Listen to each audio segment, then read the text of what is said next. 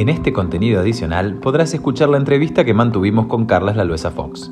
Es especialista en ADN antiguo e investigador del Instituto de Biología Evolutiva del CSIC. Actualmente también es director del Museo de Ciencias Naturales de Barcelona, a donde fuimos a entrevistarle. Nos contó un montón de cosas fascinantes, no solo sobre las aportaciones de Islandia al conocimiento de la biología y el avance de la medicina, sino también sobre cómo el genoma de los neandertales todavía está presente en el nuestro. Genera, el presente de la medicina del futuro. Un podcast de la biotecnológica Amgen con Belu Jiménez y Julián Gersetti. Bueno, Carlas, muchas gracias por tu tiempo. Antes que nada, nos interesaba preguntarte un poco acerca de este nuevo rol aquí en el Museo de Ciencias Naturales de Barcelona, teniendo en cuenta un poco a qué te dedicabas antes. Ah, bueno, siempre me ha interesado no solo hacer investigación, sino la forma en que ésta se puede comunicar a la sociedad. Y entonces lo que he hecho ha sido normalmente a través de libros, de lo que se llama divulgación científica, pero en el fondo me, gustaba también mm, acabar de ver todos los otros ámbitos en los cuales se puede interrelacionar eh, los resultados científicos, la sociedad, la, eh, digamos, y, la comunicación de, estos resultados. Hasta ahora es interesante porque estoy aprendiendo cosas nuevas y a partir de una cierta edad creo que lo más importante es seguir aprendiendo en vez de centrarse en lo que uno ya sabe. Y bueno, volviendo un poco al tema que nos ha traído hoy aquí, que es la genética, eh, ¿qué te llevó a querer adentrarte en el mundo del ADN antiguo? A mí siempre me había interesado la historia. de hecho, muy bien no sabía qué es lo que quería estudiar, por ejemplo, cuando llegué a la universidad me decidí por la biología y después llegó un momento en que eh, justo salieron estas técnicas, o al menos las iniciales, que permitían recuperar pequeños fragmentos de material genético de restos del pasado. En aquel momento todo lo que estamos haciendo ahora era imposible, pero así todo me decidí por, este, por esta disciplina emergente porque creo que yo que tenía esta dimensión histórica que permitía entender a los eh, humanos eh, del pasado desde un punto de vista genético en su relación con los humanos de la actualidad. Bueno, y hay una premisa en la historia que dice que para comprender muchas veces el presente hay que saber de dónde venimos, ¿no? Del pasado. Y teniendo eso en cuenta, me viene, por ejemplo, una curiosidad por saber si queda algo en nuestro genoma todavía del genoma del neandertal, por ejemplo. Sí, efectivamente, los neandertales se extinguieron hace unos 40.000 años pero debido a que hubo eh, encuentros con humanos modernos que estaban saliendo de África hace quizá entre 60 y 80 mil años, eh, parte de su genoma ha quedado en nuestro genoma eh, en un porcentaje muy pequeño, cerca de un 2, 2,5%, especialmente en los humanos fuera de África. Y obviamente hay genes que codifican para diversas funciones en este 2,5% que llevamos. Incluso si los contáramos todos los humanos fuera de África, eso significaría que cerca de un 20% del genoma de los neandertales está todavía presente en la humanidad actual. Obviamente suelen ser los mismos fragmentos, o sea que hay muchos que no, que no existen. ¿no? Ah, creo que esto es muy interesante porque cambió en, su momento, en el 2010, cuando ah, publicamos el genoma neandertal, primero, eh, el paradigma de la evolución humana, en el cual la, salida de África reciente, de la cual derivamos todos, pues eh, se pensaba que no había tenido consecuencias en los encuentros posibles con los neandertales. La verdad que me parece súper curioso ese dato. Y hablando de este 2%, ¿podemos pensar que tiene algún impacto en nuestra salud? Los, eh, el 2% que, tenemos de neandertal en nuestros genomas eh, están en genes que sí que tienen impacto en la salud. Se ha visto que están en algunos genes que se han descrito asociados, por ejemplo, a trastornos cardíacos, a hipercolesterolemias, Ah, es decir, ah, la mayoría están en genes que tienen algún significado metabólico y eso tiene sentido porque son genes que hace 50.000 años probablemente nos ayudaron a sobrevivir porque estábamos adaptados a unas condiciones ah, climáticas y ambientales africanas y, los humanos estaban saliendo por Eurasia y adaptándose a unas condiciones mucho más frías, por ejemplo también ritmos circadianos que en África pues no existen porque eh, no existe en la zona ecuatorial, digamos, porque el día y la noche dura exactamente igual. Y entonces eh, los genes que nos ayudaron a sobrevivir hace 40.000 años ahora pueden tener consecuencias eh, negativas, lo cual es lógico, porque ahora pues estamos, no sé, sentados en el sofá viendo la tele con la nevera al lado y podemos consumir toda, todas las calorías que queramos sin hacer ningún tipo de esfuerzo físico. Es decir, que ahí está un poco esta paradoja. No es que los genes de los neandertales sean malos per se, sino que sencillamente ahora no estamos en el mismo ecosistema y en el mismo entorno de hace 40.000 años. Claro, y entonces también puede ser que algunos rasgos genéticos que tengamos ahora puedan ser perjudiciales para, para los humanos del futuro, ¿no? Obviamente es difícil predecir el futuro, pero es lógico que algunos genes, cuando digo genes, algunas variantes en algunos genes que ah, ahora pueden ser mayoritarios, pues ah, en las condiciones cambiantes del futuro podrían ser Ah, perjudiciales. Ah, es decir, la evolución sigue operando en muchos niveles. Lo hemos visto probablemente con la pandemia en la cual ah, del COVID, en la cual descubriremos que ha habido gente que ha sobrevivido cuando tenía determinadas variantes genéticas, aparte de otros condicionamientos de tipo social. ¿no? en el futuro, en un ecosistema cambiante con el cambio climático, es lógico pensar también que puede haber genes no solo en nosotros, sino en muchas especies, que las hagan más adaptativas a, yo que sé, a fenómenos eh, extremos de calor, como hemos pasado este verano, o a condiciones de sequedad, etcétera. Claro, tiene bastante sentido. ¿Y qué acontecimientos podemos decir que fueron los más decisivos para definir el mapa genómico de la península ibérica? En Europa detectamos tres grandes, vamos a decir, capas de ancestralidad que se han superpuesto como las capas de un pastel. Es decir, que ah, diversas migraciones y transiciones demográficas han contribuido a la, formación de los genomas de los europeos actuales. Estas tres capas son ah, los cazadores recolectores que había en el Mesolítico. Eh, digamos, no existe ninguna persona en Europa ahora que tenga el genoma de un cazador recolector neolítico, pero en cambio persiste en cerca de un 40% en algunos europeos actuales. Después los agricultores que llegan hace 8.000 años eh, desde el Oriente Próximo con la agricultura que se superpone a esta, a esta capa de los cazadores recolectores y finalmente los nómadas de las estepas que llegan de las estepas de, pónticas de Asia Central, que llegan hace unos 5.000 años a Europa, entran por el este y también se superponen a las dos capas anteriores, más pequeñas aportaciones que puede haber posteriores de, uh, yo qué sé, del norte de África o, del de, norte de Europa durante las ah, migraciones del, después del Imperio Romano. Ah, pero las tres grandes composiciones genéticas que hay en Europa son estas que he mencionado y las diferencias que existen dentro de Europa son pequeños cambios en las proporciones de cada una de estas tres capas. Los individuos de la península ibérica tienen, o sea, son discernibles de, dentro incluso de la propia península ibérica, pero de las poblaciones que, están eh, cerca geográficamente.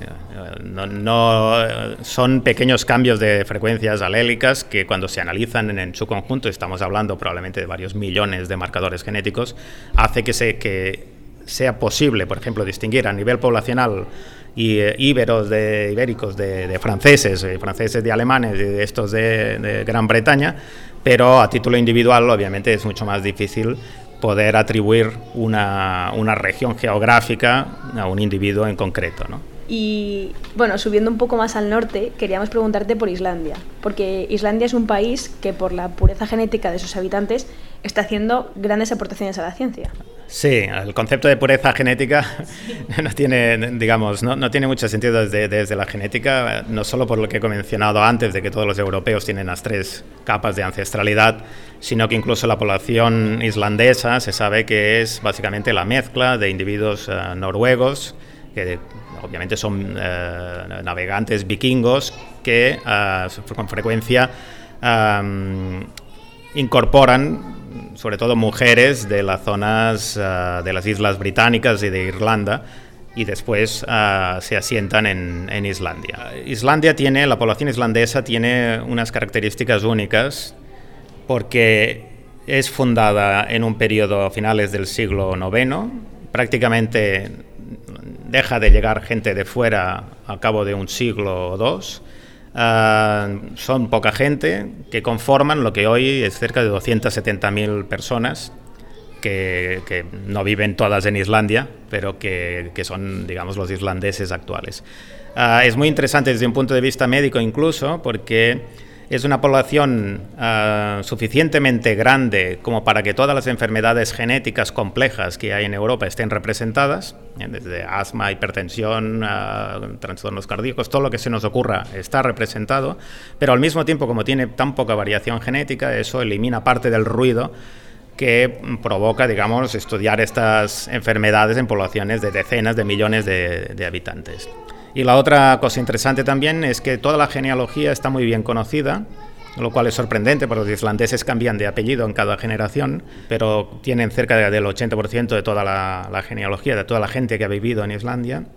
Y además tienen muestras que representan creo que al 80 y pico por ciento de la población islandesa porque han dado su consentimiento para ser estudiados genéticamente.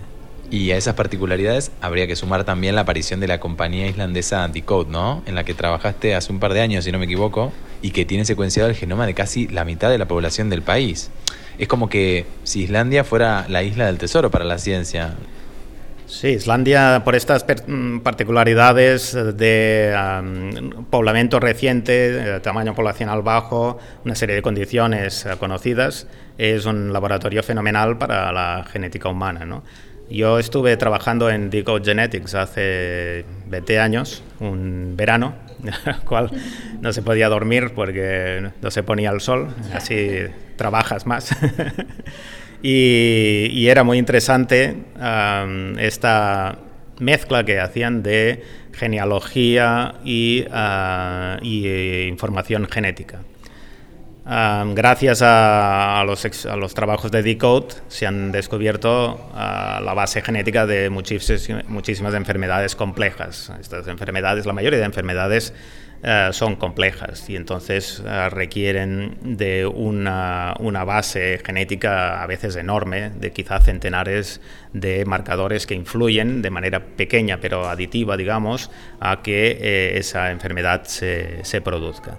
Ha habido un montón de estas enfermedades que se han empezado a conocer gracias a los trabajos de Decode. ¿Y nos podrías poner el ejemplo de alguna patología de estas en concreto? Sí, por ejemplo, cuando estuve allí, y por tanto estamos hablando de hace ya mucho tiempo, ah, había en Islandia, creo que había descritos 106 personas con problemas de asma. Ah, cuando analizaron los genomas de las personas que sufrían asma en Islandia y lo cruzaron con las bases de datos genealógicas que, tenían, encontraron que todas derivaban de una pareja inicial que había vivido, creo que a mediados del siglo XVII.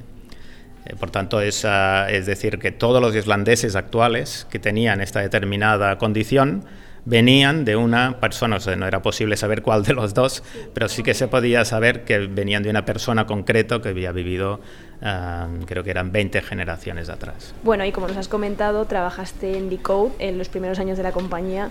Eh, ¿De qué más nos puedes hablar o qué más nos puedes contar de esta experiencia? Ah, sí, digamos, a mí me llamaron como experto en paleogenética y uh, Decode en ese momento lo que quería era establecer un laboratorio de DNA para recuperar ADN de los primeros islandeses. Entonces, eh, digamos, mi misión fue establecer, montar este laboratorio que en los años siguientes efectivamente ha ido recuperando genomas de más de un centenar de islandeses datados entre el 800 y algo y la baja edad media.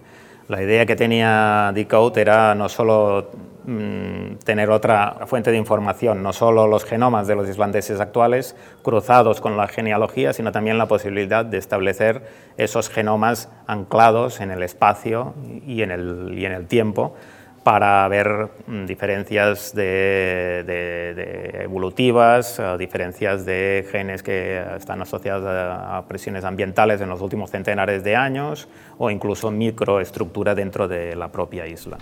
Y como pura curiosidad, ¿Cómo se consigue un genoma antiguo? Bueno, primero tiene que existir, bueno, no, necesariamente, iba a decir que tiene que existir un esqueleto o un resto, pero ahora se ha podido recuperar a veces en, yacimientos, en los niveles estratigráficos, en yacimientos antiguos donde no hay ningún resto.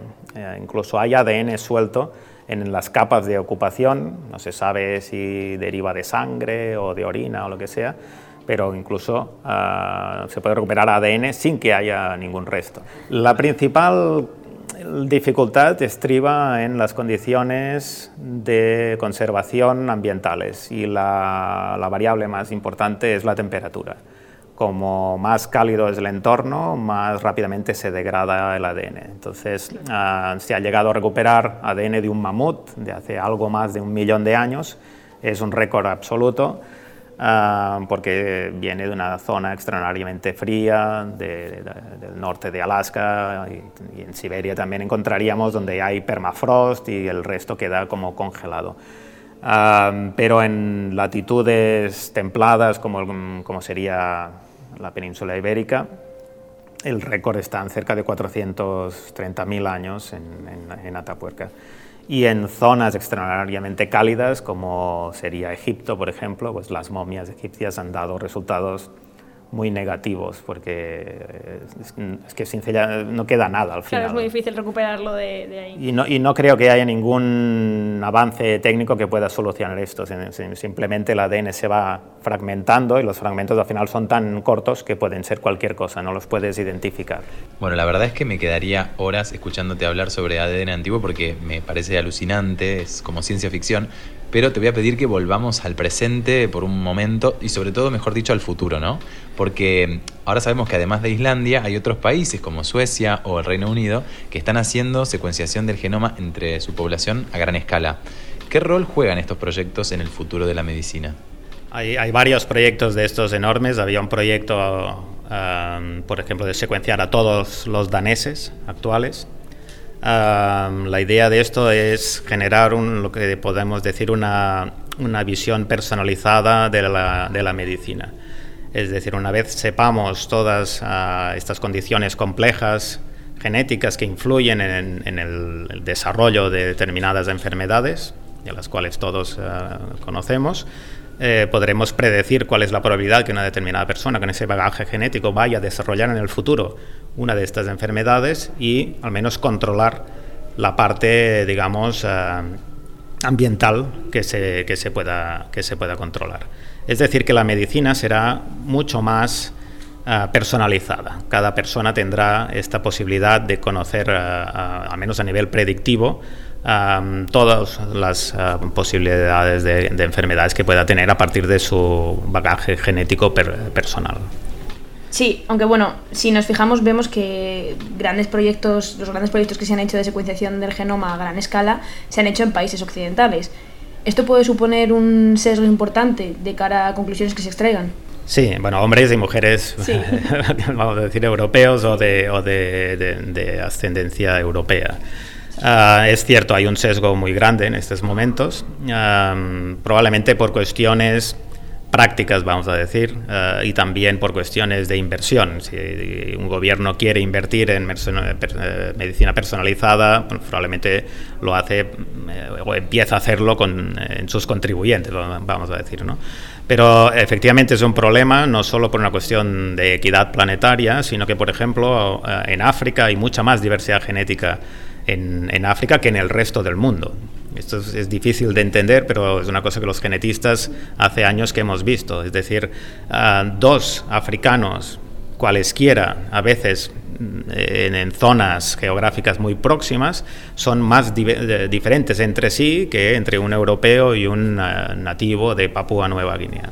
Entonces, esta diversidad genética está muy poco estudiada. Y realmente, ya digo, no solo por el, hecho de que hay muchos menos estudios en, África, sino por el hecho de que África es mucho más diversa que cualquier otro continente. Hemos leído también que, que algunos científicos consideran que el genoma humano debería ser patrimonio de la humanidad. ¿A ti qué te parece esa idea? Yo creo que todo, no, no, solo el genoma humano, ¿no? sino todo lo que se llama el árbol de la vida, el Tree of Life, ah, debería ser patrimonio de la humanidad. Y en realidad hay muchos ah, proyectos actualmente que lo que están haciendo es intentar eh, analizar la diversidad de todo el planeta, de todos los organismos, animales, vegetales, ah, microorganismos, lo que sea, para conocer eh, esta diversidad y poderla categorizar, porque en realidad estamos sufriendo una crisis de extinción planetaria y ni siquiera hemos tenido tiempo de, describir todo lo que existe. Y me gustaría entonces que con este mensaje nos quedáramos como final de la entrevista, en la que creo que ya podemos decir que somos casi expertos en genoma antiguo, eh, y esto te lo debemos a vos, obvio, así que muchísimas gracias por el tiempo, Carla. Bueno, bueno gracias. Gracias, gracias a vosotros.